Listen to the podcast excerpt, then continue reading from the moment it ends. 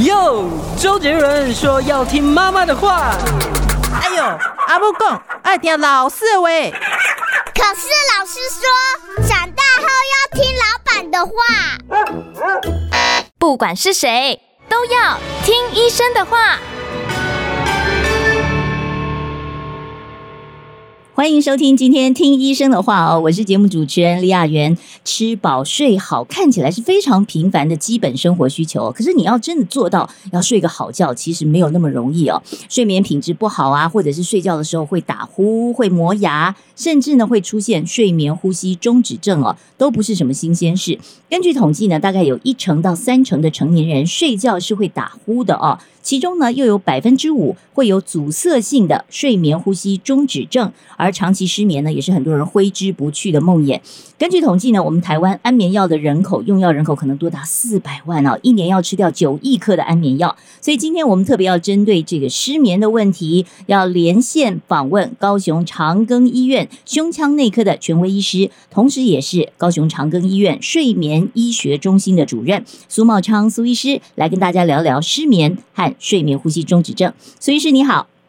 哎，你好，哎，各位听众大家好，我是苏茂昌医师。苏医师，我首先要问一下，这个失眠到底要怎么样来定义啊？因为说老实话，我们每个人有的时候有压力的时候，一两天睡不好，好像也很常见。什么样的情况之下，我们就必须要去就医治疗这个失眠？好，呃，失眠的定义哈，是我们在睡眠的一个启动有有一点困难，比如说你在床上已经躺了。半个小时甚至一个小时都没有办法睡着，那很多人是睡着了以后呢，常常就会醒过来，所以在维持的睡眠上面是有点问题的。好，那另外有些人是真的太早醒过来了，比如说呃晚上十点睡，他一两点就醒过来，他没有办法入睡。那在这样的症状哦，如果是比如说一个礼拜有三天以上，然后持续了一段时间，进而会影响到白天的一些呃表现啊、工作啊，或者是一些情绪等等。这样的话，哈，这个就是所谓的失眠。嗯，是。那像这种状况的话，如果说是呃只有一呃三五天呐、或者是一个礼拜这样子，然后之之后呢又可以恢复一阵子，那这样子需要去就医吗？还是说我要持续个大半年都是这种情况，很浅眠啊，或者是睡不安稳才需要去就医呢？哦，这当然是因人而异哈。大部分来讲，我们看失眠哈，可能呃去研究它的。产生大部分都会有一个先的先行的一个启动的因子，然后后来会有一些微子哈，或甚至放大的一些因子。那我们要先了解这个病人到底是什么样的状况，只要他会影响到他的呃行为，或者是影响他的工作哈等等，那当然这就要考虑去就医了。呃，至于说如果那个短暂的失短暂的失眠马上就可以恢复，那我想哈这个是还不需要到门诊来就医。嗯，是讲到这个睡眠有一些基本的问题，我想要请教一下苏医师，帮我们解惑一下啊。因为睡眠时间，像小 baby 好像一天睡二十个小时，他他也睡得很香啊。那可是有的老人家就是，哎，好像一天睡个三四个小时哦，他好像也是习以为常。到底这个睡眠时间需要多久，跟年龄有没有关系？哦，是的，这个睡眠的时间哈，呃，跟着呃依据年纪的不同哈，他所需要的时间的确是不一样哈。就像刚刚主持人所提到的，呃，婴儿哈，可能他就是大部分的时间都在睡眠哈，他大脑还在发育当中。那随着年纪的增加，他所需要的睡眠就越来越少。那一般的成年人来讲的话哈，我们大约睡七到八个小时，这是正常标准的。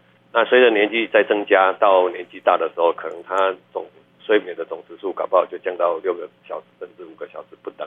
那这一个最主要还是要看。您本身呃对睡眠的一个需求哈，因人而异，每个人都不太一样。不过基本来讲，一个成年人所需要的睡眠时间是七到八个小时左右。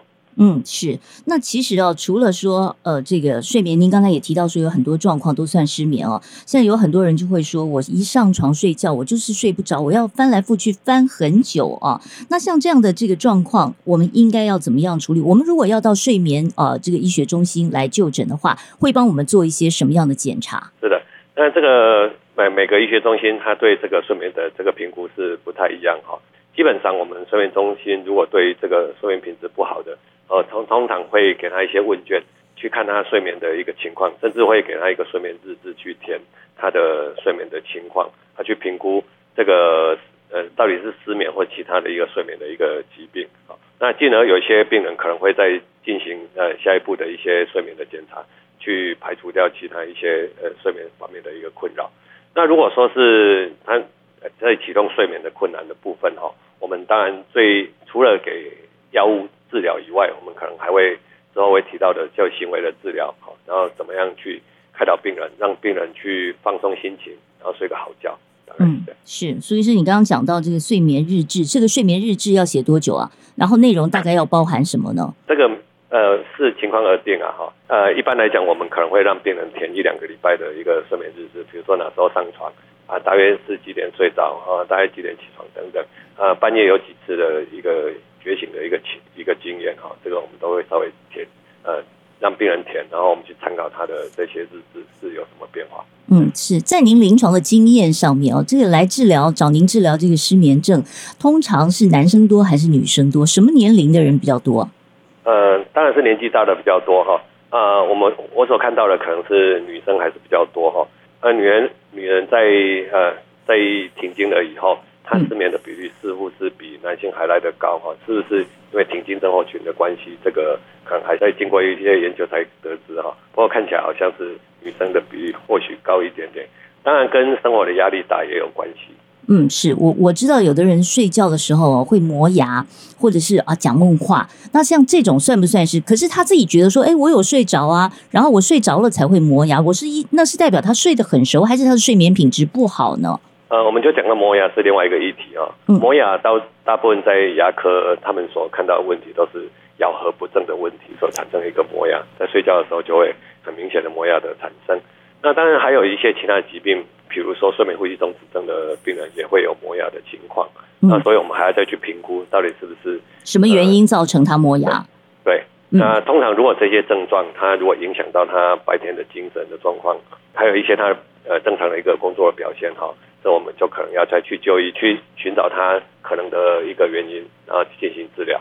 嗯，是。其实苏医师，我我记得以前我是曾经有，就是啊，出去采访的时候啊，就是有一个教练让一个小女选手跟我睡同一间，他就提醒我说：“哎，她半夜会梦游，说你不要理他，让他走一圈就好。”这个梦游也算是睡眠品质不好吗？呃，不能说睡眠品质不好，但是他如果是干扰到别人哈，或者是他会影响到白天的精神，这个就。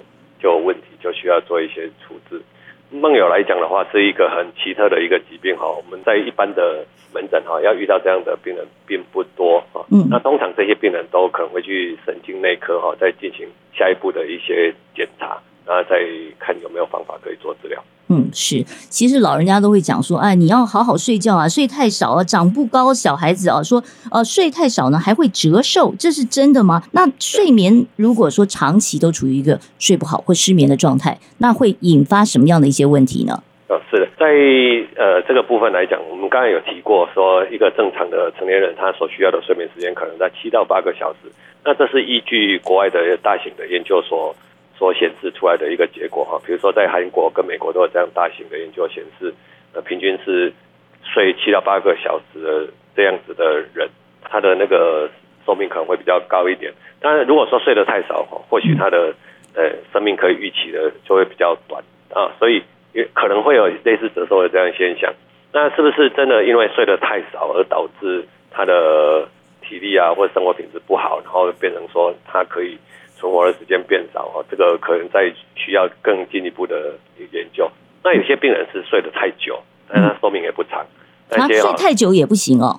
是的，那在这些睡太久哈，我们相信应该是第二个原因所造成的，可能是他本身身体有疾病，比如说他一直在呃有一些心脏的问题啊，或者是或或者是其呃长期的在一些感染的状况之下，他会很嗜睡。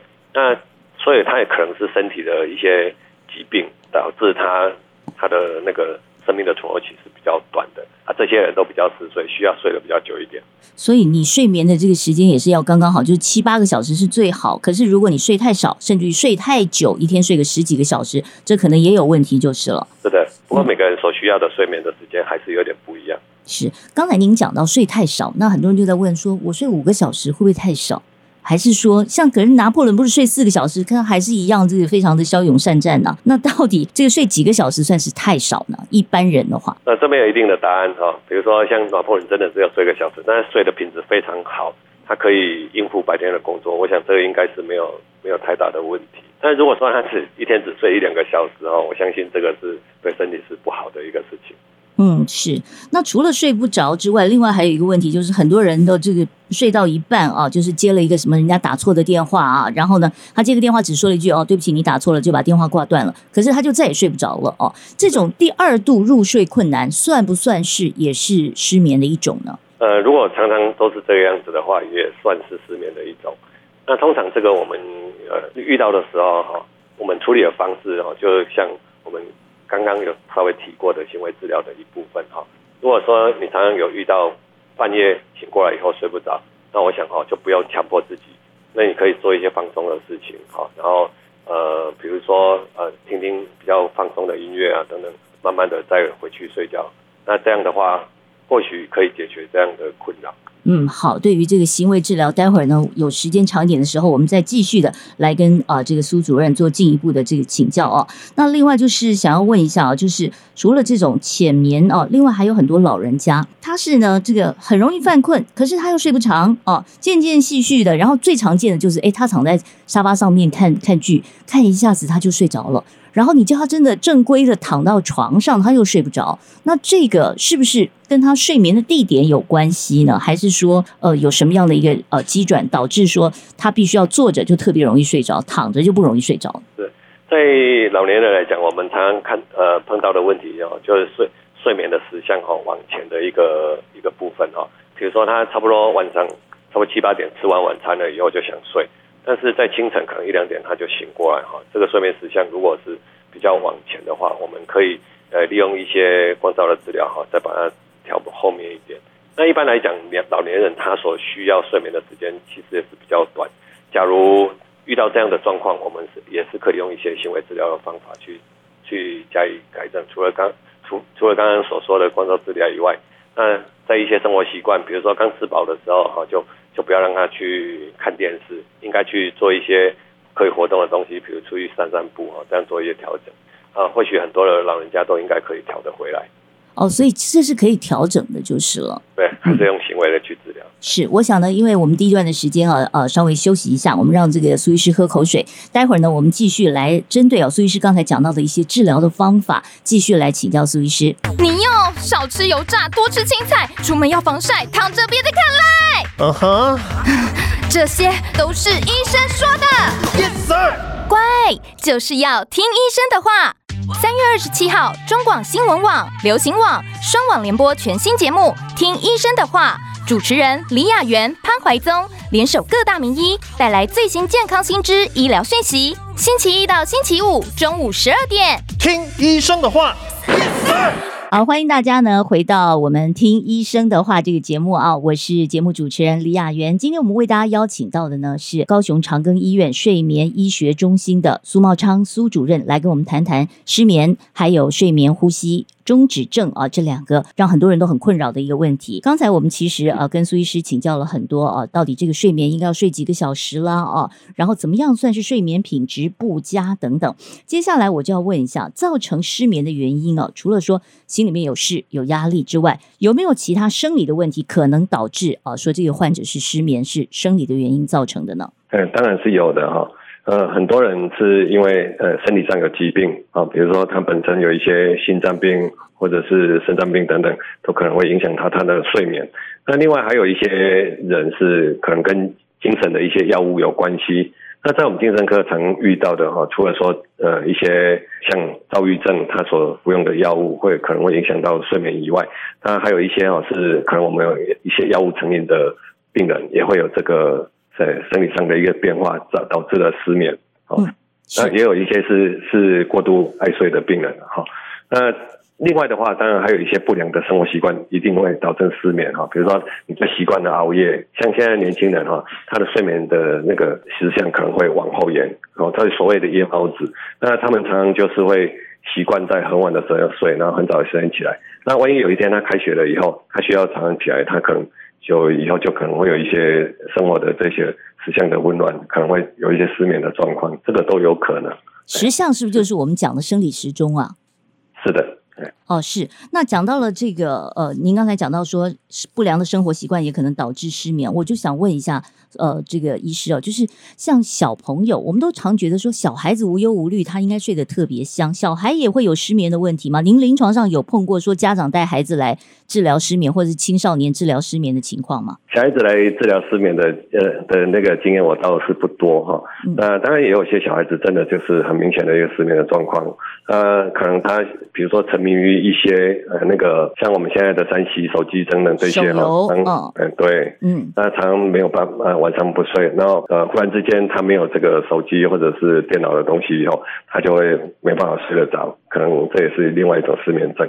嗯，是。那另外再想问一下苏医师的是，这个灯光到底会不会影响你的睡眠？因为像很多人他是习惯说睡觉的时候我要把灯全部关黑，我就是一定要黑，我不黑我睡不着。那可是也有很多人是我要开着灯，我不开灯我没有安全感，我会害怕。那到底灯光对睡眠有什么影响？哦，我想如果太强的灯光一定是会影响到睡眠的。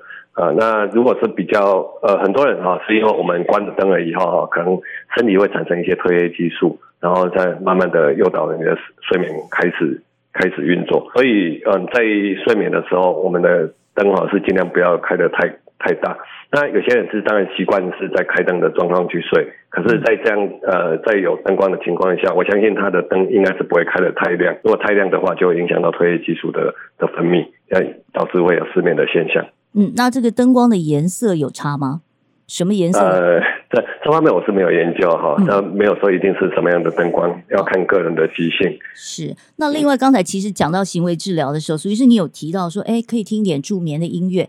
可是也有很多年轻人，他是听着音乐哦，这然后入睡的哦。那那个音乐我听一点都不柔和，有、嗯、像我女儿听的音乐，有时候我都觉得有一点。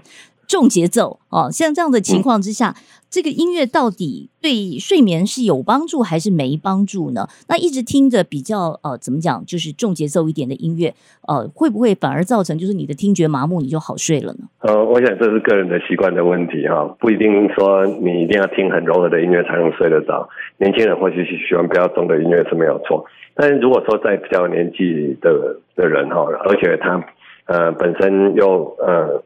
年纪比较大的失眠的患者，可能都习惯听一些比较柔和的音乐哈，比较容易入睡。如果太强的音乐，我想是比较不容易入睡。那这个牵涉到，我是觉得可能跟你的习惯有关以外，还有你的睡眠的环境。所以我们常讲的说，呃，我们睡眠的那个卫生习惯要很重要。啊，睡眠卫生习惯当然除了说你睡眠的环境哈，是不是呃你的床被啊，或者是你的枕头啊哈，呃是不是很舒适？还有你的灯光等等。那还有一个很重要的就是噪音的问题啊。如果说呃你刚好是住在那个消防局的旁边哈，我想晚上会睡好的机会可能也不高，因为噪音可能会影响到你的睡眠。对，这个我知道，有我以前有个朋友，他就是家里门口有一个公车站，只要那个公车一开过去，他就睡不着了。他就觉得他或者是旁边有高速公路，你会觉得那个玻璃窗都在震，会有一些低频的噪音。有的人对低频噪音是蛮蛮敏感的哦。好，那讲到这个失眠的治疗，通常在睡眠医疗中心这边，你们会用到。安眠药吗？什么样的情况之下才会考虑给予一些镇定、安眠、助眠的药物呢？呃，通常如果他是比较急性的失眠的话，我们可能会给他比较短效的一些安眠的药，好，促使他比较入睡，入睡比较容易一点哈，比较不会有那种呃睡眠启动困难的一个现象。那如果说他吃了很久的安眠药，都还是没有办法呃让他维持好的一个睡眠。好，还是持持续有失眠的这些症状的话，我们就会启动一个所谓的那个行为治疗的部分啊。行为治疗来讲的话，我们大部分都是交给那个心理师他们去帮忙病人。那行在行为治疗的部分哈，我们通常还是教导病人怎么样去放松他的心情，怎么样去启动他的睡眠哈，怎么样去维持他的睡眠。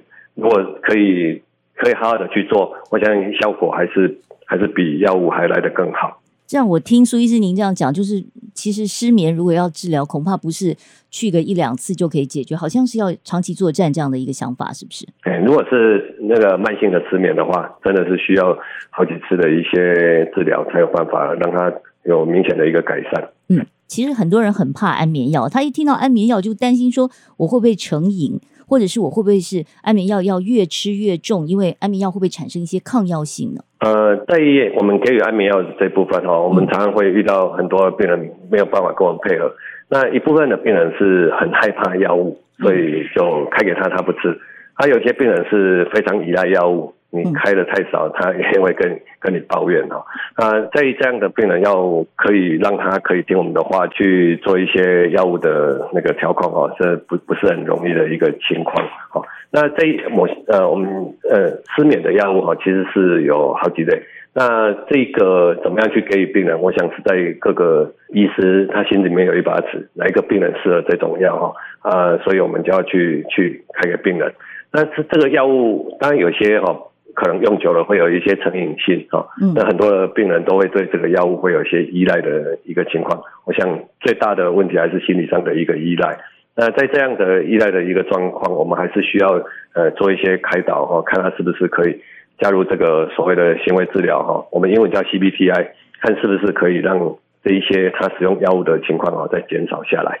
哦，所以他的药物心理多半都是心理上面产生的依赖，而不是药物本身造成的这个抗药性或依赖性这样子。是的，呃，是。那这个药物通常你们给这些药物的时候，你有没有办法说控制说，就是我这一颗药可以让你睡八个小时、七个小时，或者是我这颗药只能让你睡四个小时，可以用药物的量来做这样的控制吗？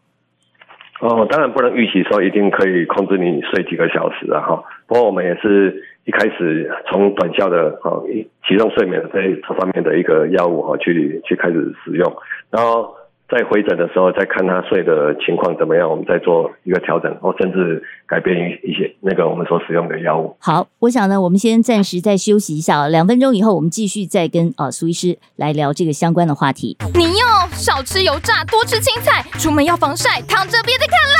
嗯哼、uh。Huh. 这些都是医生说的。Yes, sir. 乖，就是要听医生的话。三月二十七号，中广新闻网、流行网双网联播全新节目《听医生的话》，主持人李雅媛、潘怀宗联手各大名医，带来最新健康新知、医疗讯息。星期一到星期五中午十二点，听医生的话。Yes, sir. 好，欢迎大家回到听医生的话啊！我们今天呢，跟大家聊的是话题呢是失眠跟睡眠呼吸中止症。为大家邀请到的呢是高雄长庚医院睡眠医学中心的主任苏茂昌苏医师哦。苏医师，我们刚才聊到了安眠药这个问题哦。其实很多人对安眠药会有点怕，他的理由是担心说我吃多了，或者是我长期吃，将来我老了会不会特别容易失智？有这个风险吗？呃，这个我不敢说。嗯，事实上是有些人好像是。吃了很久，好像没有说明显失智的一个问题。当然还要看他本身的一个体质了。如果有些是有失智的体质，那在合并药物是不是会造成失智？这个就要看后续有没有很明显的研究去显示。嗯哼，是。那对于记忆力会有影响吗？呃，如果睡得不好，当然是记忆力会有影响。但是短期间的失眠，他如果说让他好好的睡一个觉。那起来的话，他这些人的记忆力其实是不会有影响的。是，那另外还有就是，我知道很多人到美国去啊，等美国有很多那种健康食品店都可以买得到那个褪黑激素啊。嗯、那这个褪黑激素哦，是可以自己这样子当成药来吃吗？那这个自己服用会不会有安全上面的一个疑虑？呃，事实上是很多人都都有买褪黑激素来自行服用的一个经验，因为在国外来讲，他们是在药局就可以买得到，不是一个处方的一个嗯，就成药嘛，哦。嗯，对，是在在有很多的那个 drug store 就可以买了。那买回来以后，其实褪黑激素在个人的经验来讲的话，很多人是有效，很多人是没有效的。那所以要看呃看病人他使用的状况而来调整。好，如果说他呃使用的是有效的话，那我会请他就依照指示哈，要睡觉之前再使用。那这个褪黑激素其实呃它本身就是我们在体内哈去启动睡眠的一个激素。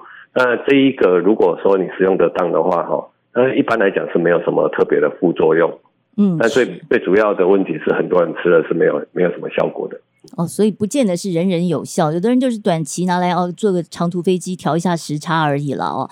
那像有的人就说，比方说我以前前一阵子我因为压力的关系，所以我睡得不好，我现在觉得我没有压力了，我生活比较轻松了，那我想要戒掉我吃安眠药的习惯，我是可以突然间就停药，从今天开始我就不吃了吗？还是说我必须要是渐进式的慢慢减量、减量、减量这样停呢？好的。这个问题是，如果你吃的安眠药并不是很量不是很大的话，我想可以呃停掉看看。但如果说你吃的是好几种的药物哈，我想哦可能就要慢慢慢慢慢慢的减低剂量。如果一下子就停掉的话，那直接戒断可能会造成你失眠的状况会更更明显。所以我想哦，在这样的情况哈，应该还是要跟开药给讨论好好的讨论。对，嗯是。那接下来我就要跟苏医师呢讨论一下这个打鼾。还有睡眠呼吸中止症的问题了啊！这个什么叫做睡眠呼吸中止症？我都睡着了，我怎么知道我呼吸有没有停几拍呢？呃，睡眠呼吸中止症啊，它不是整个晚上睡了就一直就停着都不呼吸啊，它其实是一种间断间断的一个呃停止呼吸的一个症状。那这个跟打鼾是非常有有关系的哈，这其实有点像连续剧一样啊。那如果我们人开始变胖或变老的时候，哈，可能开始是一个单纯的打鼾。那打鼾哦，其实是上呼吸道阻力开始增加的一个一个现象，哈。嗯。那慢慢的，他如果打鼾打得越来越不顺的时候，哈，可能是甚至没有声音了，这表示你的呼吸道可能有卡住，它就会停止呼吸。那所以我们再进一步可能会产生一个睡眠呼吸中止症。严格来讲的话，我们叫做阻塞性的睡眠呼吸中止症。那这个阻塞性的睡眠呼吸中止症啊，最终最主要的原因就是我们在睡着的时候，我们的上呼吸道呃卡住了，不能呼吸，然后产生了后续的呢？被什么东西卡住呢？呃，那被我们的喉咙哈，那个它太狭窄了，而且我们放松的时候哈，就自己卡住了啊。我们的上呼吸道是一个很软的管子，那这个很软的管子哈，呃，就像。呃，一个很软的一个水管，假如里面的气压不够的时候，有可能会产生往内的一个塌陷。呃，我们人之所以可以唱歌、可以讲话，当然是因为我们有一个很软的上呼吸道，也就是我们的咽喉是一个软的一个情况。但是一个软的呼吸道的话，哈，它的缺点就是，如果太狭窄的时候，它很容易呃造呃产生一个阻塞的一个状况，哈。所以在某些病人，他的上呼吸道相对比较狭窄的状况，然后睡着了以后呢，我们的上呼吸道维持通畅的这些肌肉一放松，有可能你吸口气，呃，我们在物理上叫白努利定律哈，在吸口气的时候就会让这个呼吸道前壁跟后壁就会贴在一起，就卡住了。这个好比说，你的旁边有一个人，他看到你睡着了以后。我就把你的喉咙掐住，嗯，你就不能呼吸，不能呼吸了以后你不舒服，你有缺氧，那你稍微稍微再觉醒一下，醒过来以后，你的肌肌肉张力恢复，啊，恢复呼吸了，但是没有多久，你又再睡着，睡着了以后上呼吸道又再卡住，所以整个晚上哈，就是你的呼吸道有时候是打开，有时候是阻塞的一个情况哈，那这样的晚上的睡眠的状况当然不好，所以通常这样的病人哈，他白天的精神就会比较差。那还有很高比例的病人都会合并白那个高高血压的一个症状，所以这、哦、所以这跟高血压也有关系啊？那是高血压造成你的睡眠呼吸中止，还是睡眠呼吸中止造成你的高血压？它的因果关系是怎么样？应该是睡眠呼吸中止哈，造成他的高血压。当然，在某些呃阻塞型睡眠呼吸中止的病人，并没有高血压，我们还是要看呃体质。不过，在依据依据我们的研究，假如你的高血压是要吃到两三种药以上。好，这个是难治型的高血压哈。我们通常可能有七八成的病人去做睡眠检查，可以发现他本身就是有呃阻塞型睡眠呼吸中止的问题。是，所以是我问一下，我有的时候就听我老公打呼，我都会觉得他有一个节奏的啊，像他那个呼会这样，更更更更，突然间有一个比较。特别的一个音律哦，我想很多人也自己打呼的时候也都会有这个被自己的呼声给吓醒这样的一个呃经验哦。像这种是不是就代表说他出现了睡眠呼吸中止呢？呃，如果它的频率非常的固定哈，我想这个还没有到睡眠呼吸中止的一个情况。但是如果说它频率一直很不固定，而且有时候它会没有声音了哈，那这样子。就代表说他可能是呼吸道卡住，这时候就是一个呼吸中止的一个状况。那如果是有这样子的情况哦，我们就应该就要呃带他去做检查，是不是有睡眠呼吸中止的一个情况。是睡眠呼吸中止症怎么检查？需要这个整个晚上戴一个什么样的仪器在脸上或鼻子上吗？啊，是，呃，在谈睡眠呼吸中止的一个呃标准的检查之前哦，通常我还是在门诊的时候会先观察病人。呃，我会观察病人，我会问他说，嗯、呃，你。是不是习惯性都会有打呼的现象？嗯，那问问他的枕边人是不是有看到呼吸中止？哦，他看他是不是有一点黑眼圈、常睡不饱的样子？哈，如果是这样这类的病人，啊，又有合并高血压，我想哦，这个机会就相当的高。那确定了诊断的话，是原则上是做一个所谓的标准的睡眠检查。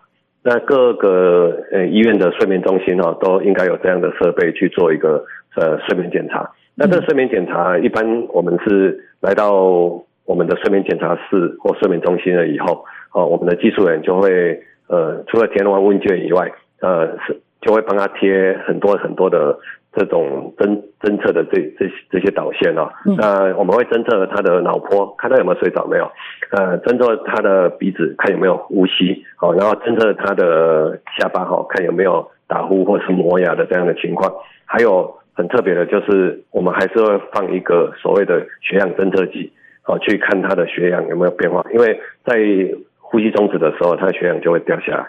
还有一些胸带跟腹带去看他的呼吸的胸部跟腹部有没有起伏，还有一些肌电图、心电图等等。好，那这个标准的检查，检查一个晚上，我们去看晚上的时候有没有呼吸中止，呼吸中止的频率，还有它的严重度到底是多大，然后我们再去看病人。适合怎么样的治疗？好的，我想我们先稍微休息一下，待会儿我再继续呢，就这个治疗的方法来跟苏医师做个讨论。你要少吃油炸，多吃青菜，出门要防晒，躺着别再看赖。嗯哼、uh，huh. 这些都是医生说的。Yes sir，乖，就是要听医生的话。三月二十七号，中广新闻网、流行网双网联播全新节目《听医生的话》。主持人李雅媛、潘怀宗联手各大名医，带来最新健康新知、医疗讯息。星期一到星期五中午十二点，听医生的话。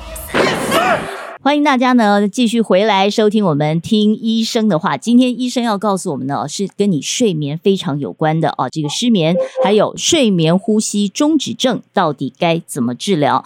刚才苏医师有告诉我们说哦，你要确定你有没有这个睡眠呼吸症呃中止症，除了门诊啊要对你做一些了解，医生要询问你的睡眠习惯之外，另外就是要做一些仪器更科学的一些检查啊。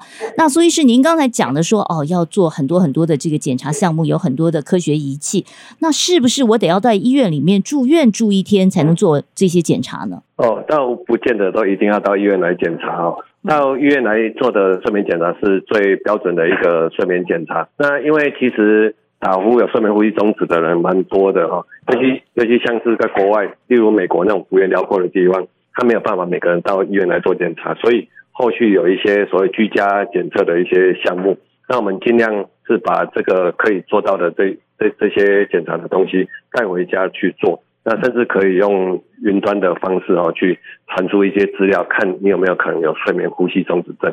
我们可以经过这样去做一个一些诊断。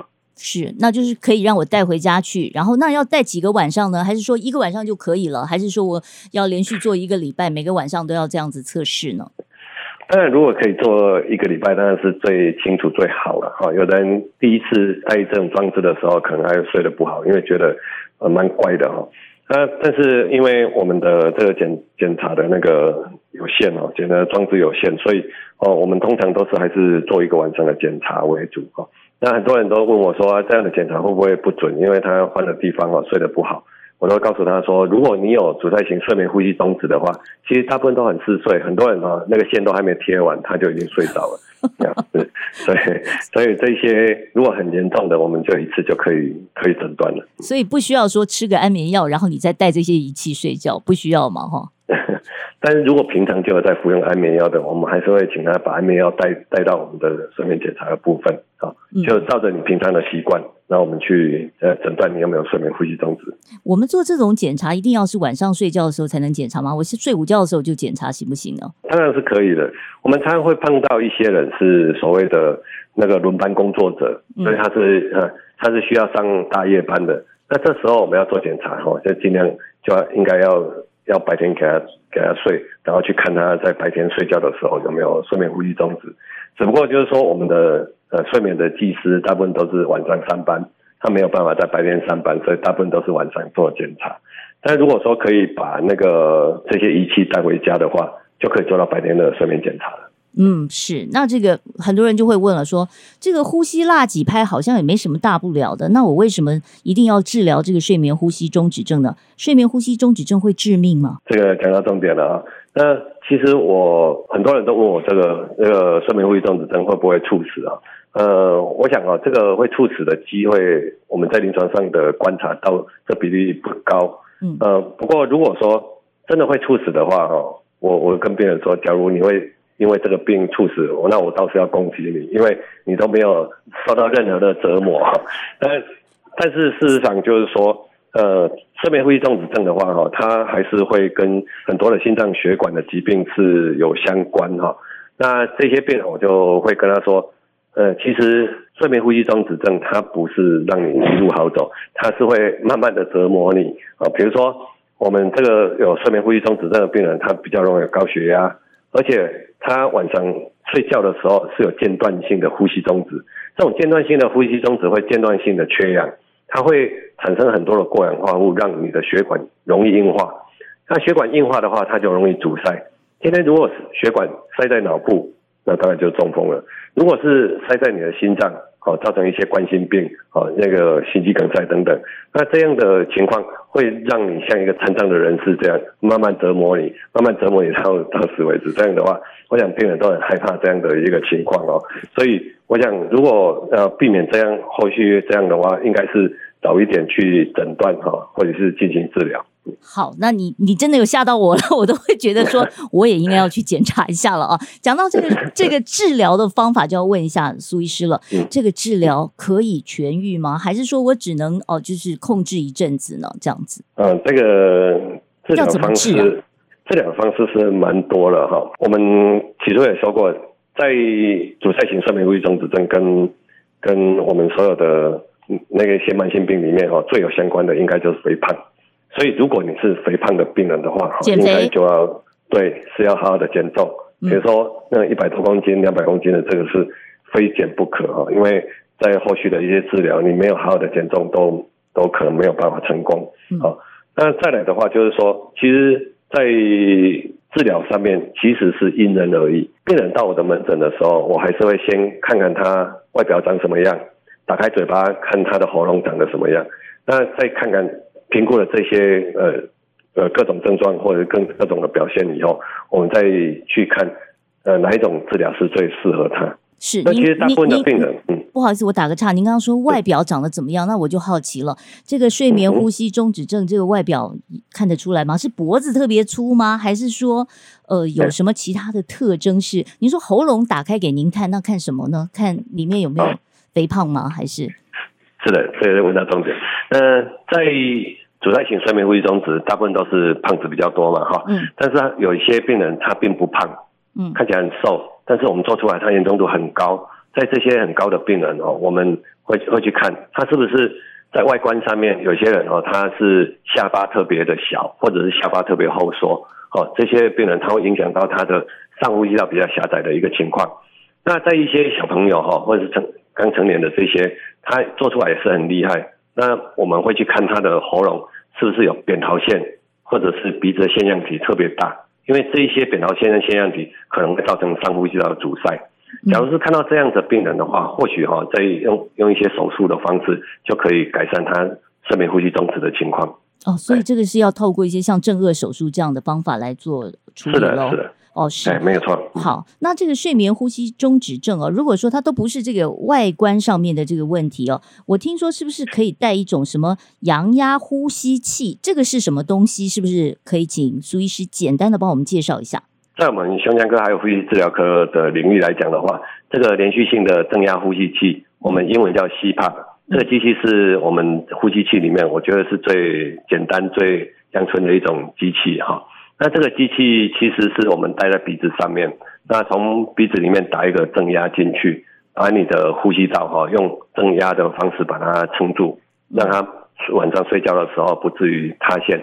呃，我们刚才提过说，我们的喉咙像一个很软的管子，假如这里面没有气压、没有水压的时候，它可能会产生塌陷的状况。所以我们是用气压的方式把它撑住，撑起来。对，是的，嗯，从鼻子里面打压力进去，哦，所以我们这个鼻罩哈，就就有点像是我那个战斗机的飞行员在戴的这样鼻罩这样子的一个一个情况啊。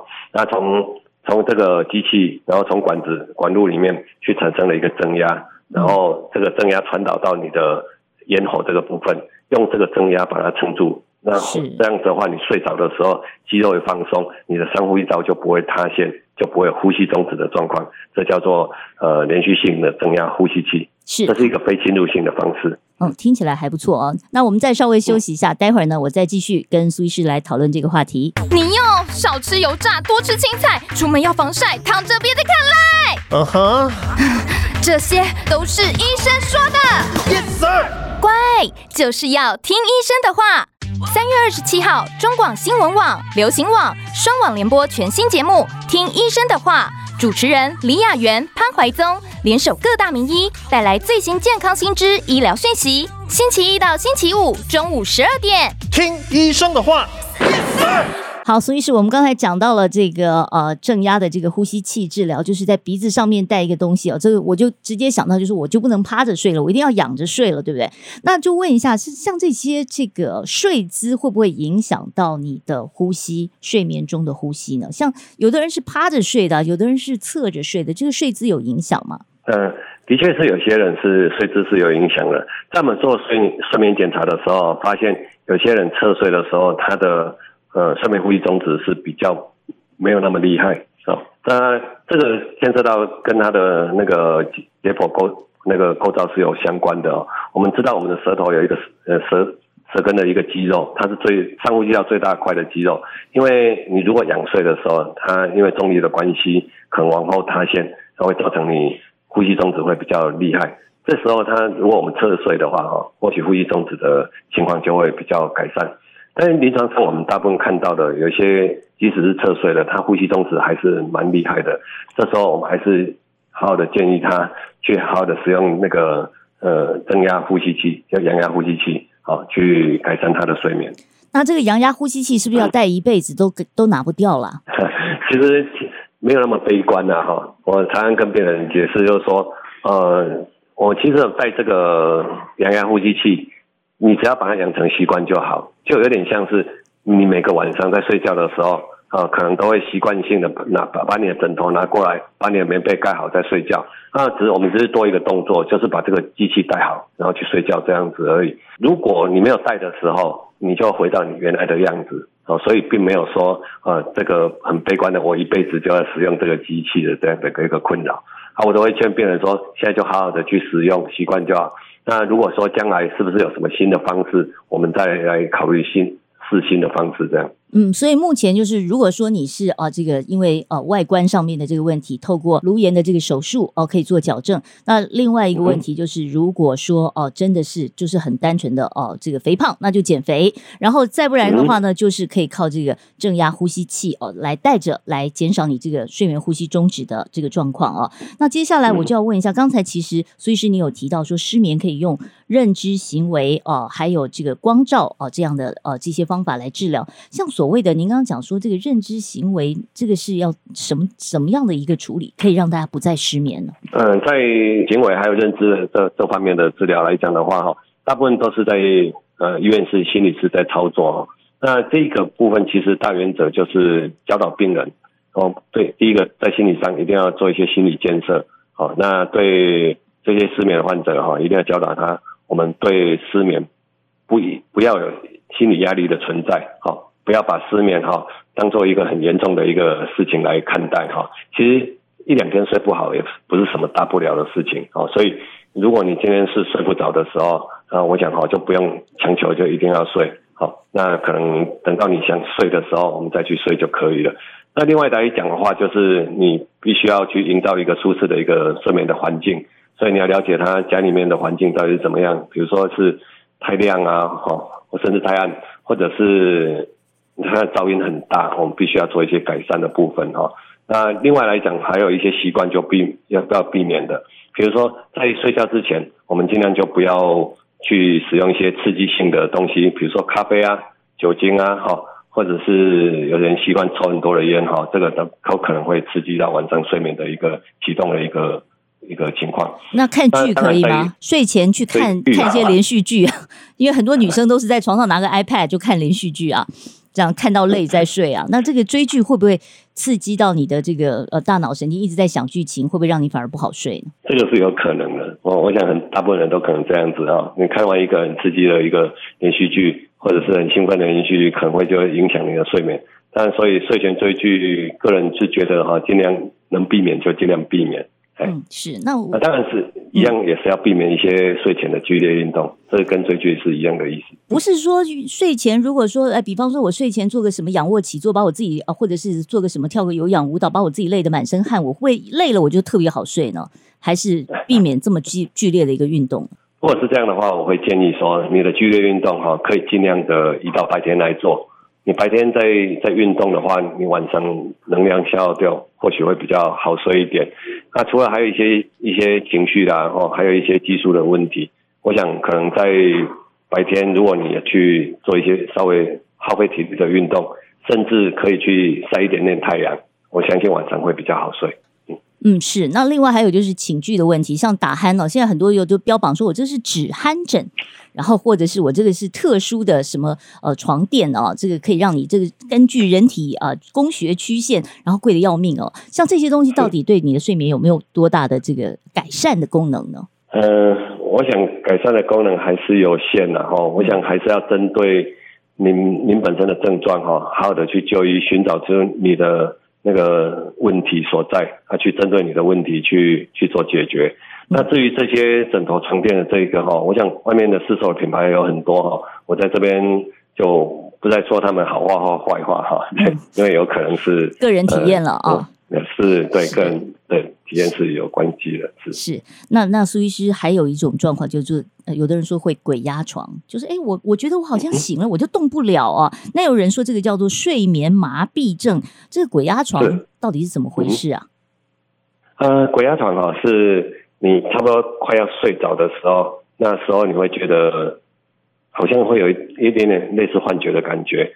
这时候你觉得好像你自己是清醒，但是你的手脚都不能动哈，这是好像被鬼压在那个那那边没有办法起来，这个是一个鬼压床的一个现象。嗯、那我想每个人或多或少都可能有这样的经历过，但如果常常遇到这样的问题的时候，那可能就要去求医了。这个问题对，嗯、那我们临床上有一个疾病叫做猝睡症，猝睡症的病人哈，他鬼压床的频率哈会比正常人来的高很多。这时候我们就要去，还是要去做一些睡眠检查，哦，甚至还有一些是做他要抽血啊，或抽脑脊髓液去做基因的检查等等，去证实他是不是猝睡症这样的一个症状，然后再加以治疗。这个猝睡症很危险，万一开车开到一半突然睡着怎么办呢？这当然是很很风险很高了哈。我常常碰到猝睡症的患者，他除了开车会开到睡着以外，他工作也可能工作到一半睡着。所以如果他是操作一些危险性工作，这是相当危险的一个一个事情哈。所以呃，尽量就避免危险的工作。当然还还要经过一些调试，比如说他操作危险的工作或需必要呃专注意力集中的一些事情的时候，他可能在要工作之前要去。呃，或者是上班开会之前，要先小睡片刻。那如果在在每天的生活作息里面哈，在白天里面加上三四次的小睡，可能可以调整他的一些作息啊，可以让他的工作效率增加。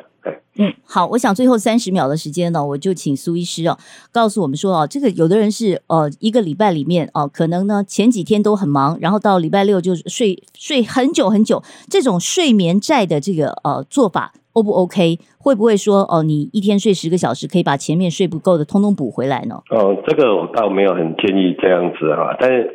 这个经验是因人而异啊，因为有的人哈，好像似乎用这样的方式可以把睡眠再给他补过来。呃，如果说他已经这这样习惯了哈，倒是我们可以让他这样子持续下去。但如果说他有时候礼拜天会影响到家里人的聚会，影响到一些甚至一些工作的话哈，那可能就要慢慢调试调整过来。好，我们今天呢，针对睡眠的这个问题哦，呃，连线访问的是高雄长庚医院睡眠医学中心的苏茂昌苏主任哦，苏主任给了我们很多非常专业的建议哦，跟呃纠正了我们很多的这个观念。我们非常谢谢苏主任今天呢连线接受我们这么长时间的访问，谢谢苏主任，谢谢谢谢主持人，谢谢大家。